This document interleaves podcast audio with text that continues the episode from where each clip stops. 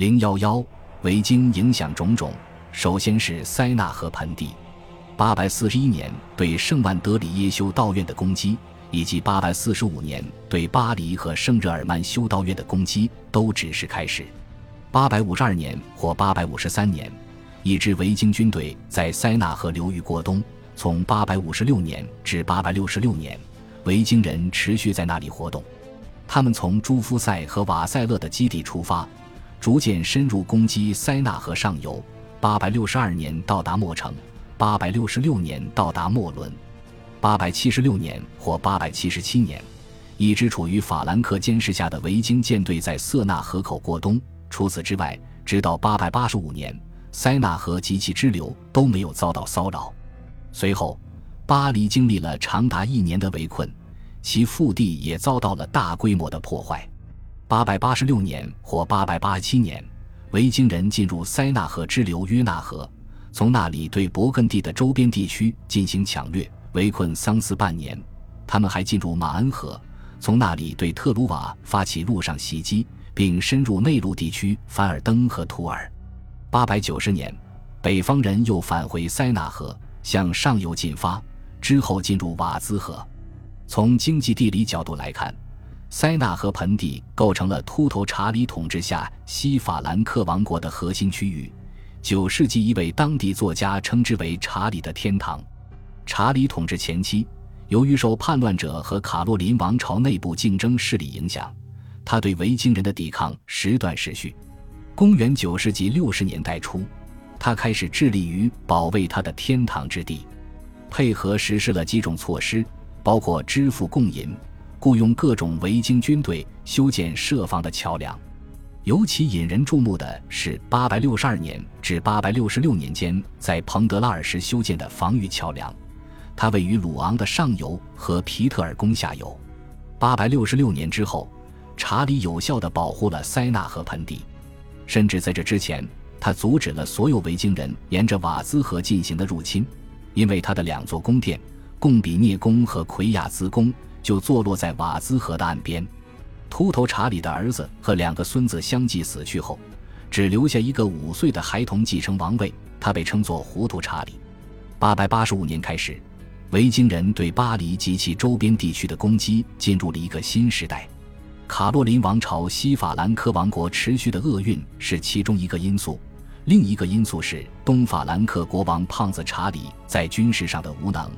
他从884年至887年统治着重新统一的法兰克王国。公元888年之后，西法兰克王国成为几个国王争夺的目标。其中一个是巴黎伯爵厄德，他在885年至886年期间成功的保卫了巴黎。另一个国王是糊涂的查理。他于八百九十八年取代了厄德，当地的防御也被组织起来。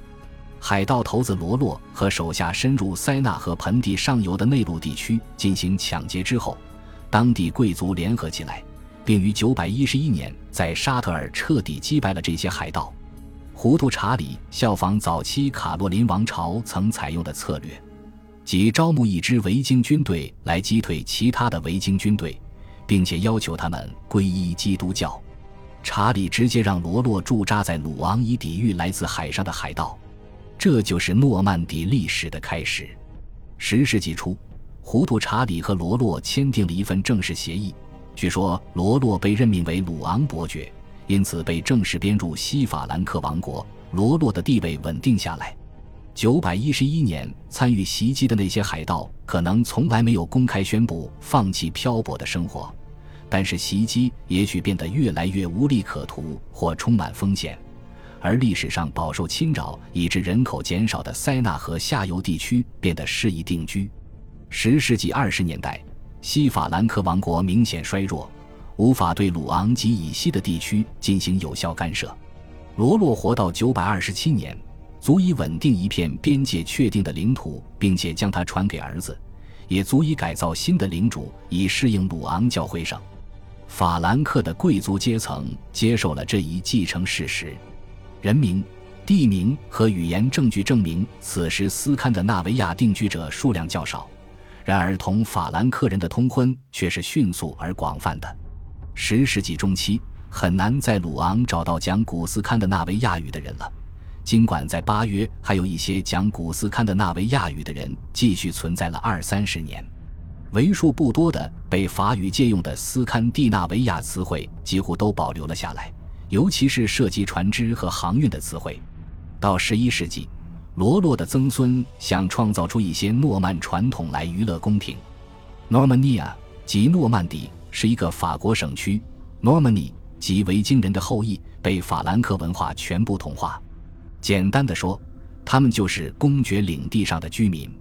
在代管斯堪的纳维亚人永久定居点这件事上，诺曼底绝对是一个例外。第二个受斯堪的纳维亚影响较大的主要地区是阿基坦。袭击者们沿着加龙河向上游行进，并在844年到达图卢兹。845年，加斯科涅公爵西格温试图保护圣特不被抢劫。但是却被北方人杀死，在长期围困之后，波尔多于848年落入维京人之手。梅勒是造币厂所在地，也是卡洛林王朝重要的白银产地，也在848年惨遭洗劫。849年，佩里格遭到洗劫。同时，秃头查理和他的侄子阿基坦的批评二世之间的王室内部矛盾，也使这个地区日益脆弱。然而，批评在保卫波尔多的斗争中失利，这在848年引发了阿基坦地区对于查理的大规模投奔。有两个地区代表了阿基坦的兴衰与荣辱，一个是普瓦提埃，卡洛林王朝的要塞，王宫可能就坐落在郊区的圣希拉里修道院。855年，驻扎在卢瓦河的北方人徒步从路上攻击普瓦提埃，阿基坦人奋起反抗，痛击敌人。大约三百名敌人落荒而逃，然而八百五十七年，情况就大相径庭了。还在同查理争权的批评同丹麦海盗结盟，并洗劫了普瓦提埃。八百六十三年，北方人被收买，没有洗劫普瓦提埃，但是将圣希拉里修道院付之一炬。八百六十五年，当秃头查理忙于应付塞纳河上的海盗时。驻扎在卢瓦河的北方人徒步前往普瓦提埃，没有遇到任何抵抗。他们烧毁这座城市，并毫发无损地回到船上。但是868年，普瓦提埃人向上帝和圣希拉里修道院祈祷，并鼓起勇气向北方人发起攻击，杀死一些北方人，又将其余人赶跑。他们将十分之一的战利品捐赠给圣希拉里修道院。普瓦提埃幸存下来。在十世纪成为一个公国的中心，沙伦特河沿岸的内地城市昂古莱姆是卡洛林王朝在阿基坦地区的另一个主要基地。九世纪六十年代之前，昂古莱姆一直安然无恙。六十年代后，昂古莱姆遭到了维京人的破坏。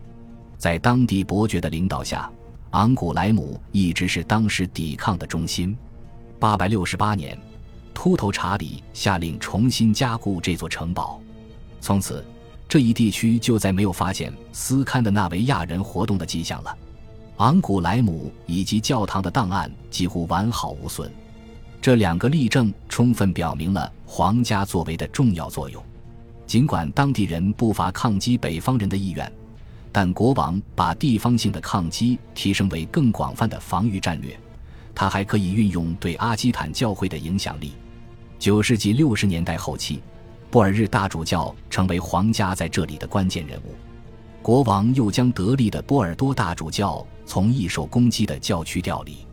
十一世纪前，几乎再没有关于波尔多的连续文献记录。同一时期，波尔多教区和其他阿基坦教区主教名单也出现了中断。有人认为，这些证据证明维京人毁掉了阿基坦。事实上，这些不利的证据只能证明一些教堂损失了大量资料。九世纪，教皇在信件中批评了阿基坦贵族。毫无疑问，维京人的攻击造成了教会中心的变迁。假如波尔多的记录是一片空白，那么九世纪后期的利摩日则记录下一片赞歌。布列塔尼和纽斯特里亚是维京活动的第三个区域。自九世纪四十年代早期开始。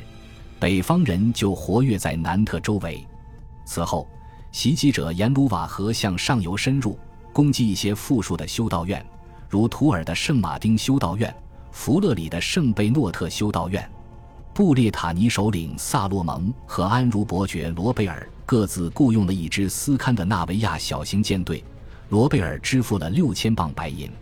八百六十六年，大约四百名同布列塔尼结盟的北方人，他们骑马由卢瓦河而来，洗劫了上游的勒芒。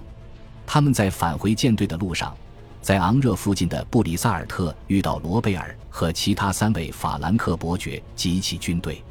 消息灵通的编年史家雷吉诺这样描述这场遭遇战：北方人寡不敌众，躲进了一座石头修道院中。罗贝尔架起工事围困修道院，他因为自信而变得鲁莽，摘下了头盔，脱掉了锁子甲。